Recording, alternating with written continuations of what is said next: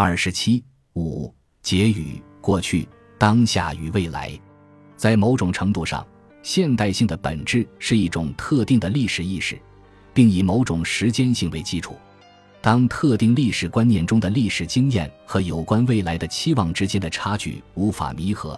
特定的时间性中过去、当下与未来之间的关系不再是显而易见的普遍观念，那么现代性必然遭遇了某种时间危机。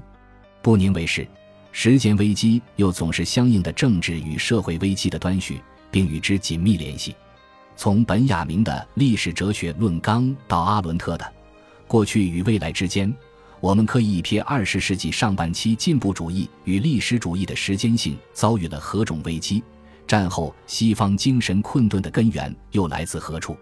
而从阿赫托戈的作品中，我们或能理解当下主义作为一种新的时间性是如何在二战后逐渐兴起，并在二十世纪八九十年代后获得霸权。这种有关时间的扁狭主义，在政治层面与新自由主义和超级个人主义结合。在经济层面，致力于提取每一刻的金融价值。尽管自二十世纪末以来，我们的世界又经历了诸多重要的变化，比如政治激进主义与民粹主义的回归、移民危机引发的对西方文明再次崩溃的担忧、西方民主体制的衰微、全球化的逆转与全球产业的重新布局，以至于最近的新冠疫情和俄乌冲突等等。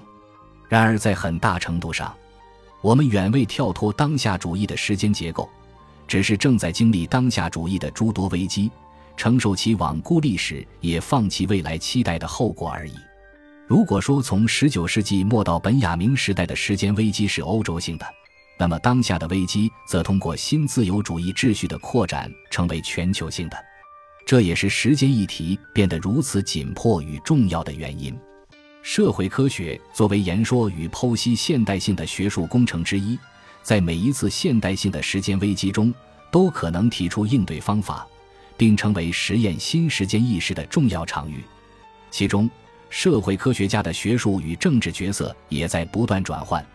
社会科学自19世纪在欧洲社会诞生以来，基本以进步主义为其内核。到了19世纪末、20世纪初。欧洲社会科学家试图以对主观意识的反思性创造来重新拯救破碎的历史与时间性，为社会科学与历史提供新的整全性；而美国的社会科学则受到美国特殊论的影响，走上了效仿自然科学的道路，失去了全面反思进步主义的机会。在最近的当下主义危机中，欧洲知识界拥抱了记忆与遗产研究。而美国的社会学界通过历史社会学重新引入丧失的历史视野，并经历了二十世纪八十年代的实验性时间性，到二十世纪九十年代所谓历史社会学第三波的运动，以及对于事件、历史或然性、能动性的广泛关注，却仍没有超越当下主义的基本逻辑，也没有出现重大的理论突破。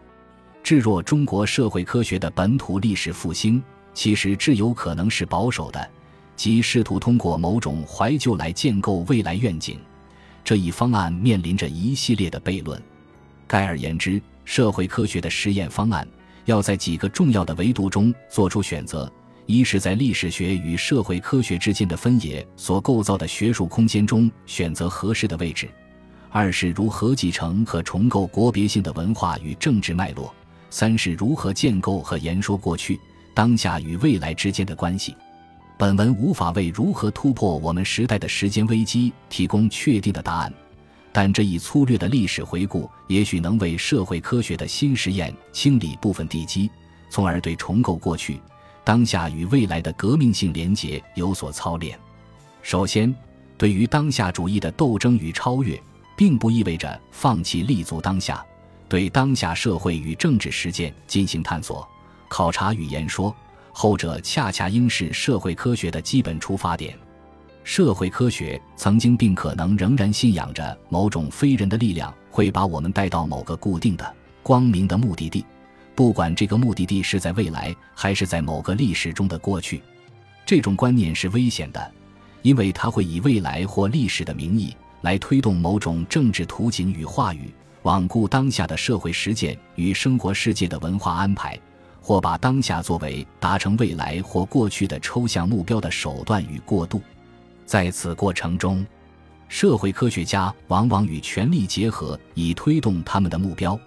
而无法保卫当下生活方式与政治诉求的，恰恰是缺乏物质与话语资源的那部分社会群体。他们往往只能寓居于当下，既不能调用历史，也无法透支未来。因之，当下是需要被理解、关注与保卫的，但不应被过度的庆祝。再则，对于当下的关照。也必须和新的历史经验以及集体性的未来图景建立联系。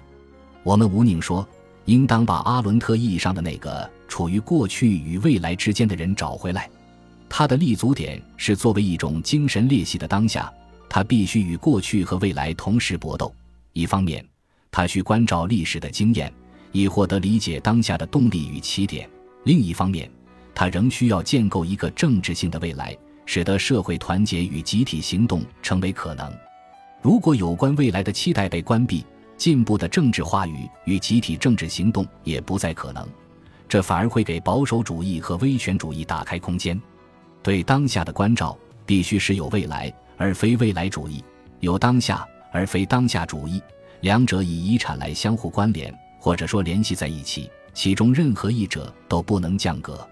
特别对于中国的社会科学而言。中西古今之间的关系并非零和的，创造这些维度之间的新连结，需要应对以下几个重要问题。首先，当社会科学研究退守到历史，或者以历史的愿景来建构未来，那么最近五到十年的一个明显后果是，社会科学丧失了对于当下的观察力和批判能力。在某种程度上，美学已然部分取代了社会科学。成为言说和培成当下实践的知识生产方式，这在乡村建设、社区营造、城市研究、环境保护以及数字经济对人的异化等议题中特别显著。这一方面是由于社会科学被迫或主动放弃了当下领域，另一方面是因为美学的光晕柔化了尖锐的政治问题，并提供了美学的未来、个人解放、个人自由的未来。这种时间观上的分歧，也导致了知识分子群体内部的分化，包括艺术家与社会科学家关系的断裂，社会科学不同门类学者内部关系的断裂。再则，这一问题和有关本土性的问题也密切相关。什么是本土性？本土性并不等同于中国化中国性，也不必然和某种历史复兴联系在一起。中国性指涉某些本质化的中国社会文化特征与民族性格，并以国家的政治权力为基础；而本土性可能包括不同地方的多重层面，内部也充满了多元性与差异性，并且本土性既可以包括历史的维度，也应纳入当下的日常实践。这种实践可能是传统的，更可能是现代的。因之，如果不与当下的社会文化生活真正结合，并真诚反思其背后的时间与空间假定，那么高呼本土性背后的动机是值得怀疑的。最后，对于中国历史社会学来说，倘若建构历史的方案值得怀疑，拥抱西方历史社会学的最新进展又无法跳脱当下主义的陷阱，那么应该保持何种时间经验和研究视野呢？对于结构和权力的重新理解及对其与时间性关联的反思，也许是一个可能的开始，亦是重建过去、当下与未来关系的重要楔子，有可能成为立足地方推动全球社会学发展的新实验。毕竟，我们仍是鲁迅笔下的历史中间物，我们仍处于传统与现代、外来与本土的复杂交锋之中。我们也许彷徨于无地，但也并非没有希望。这也许才是我们时代最根本的知识与政治任务。本集播放完毕，感谢您的收听，喜欢请订阅加关注，主页有更多精彩内容。